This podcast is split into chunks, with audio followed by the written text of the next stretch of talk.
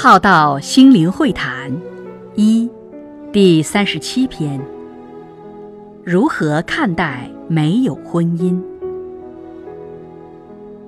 没有婚姻，不能当恶报恶果来看。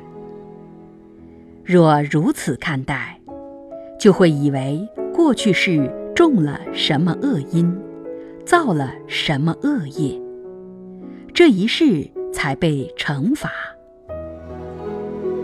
换个角度看，没有婚姻，可能只是没有婚之因而已，不是被惩罚。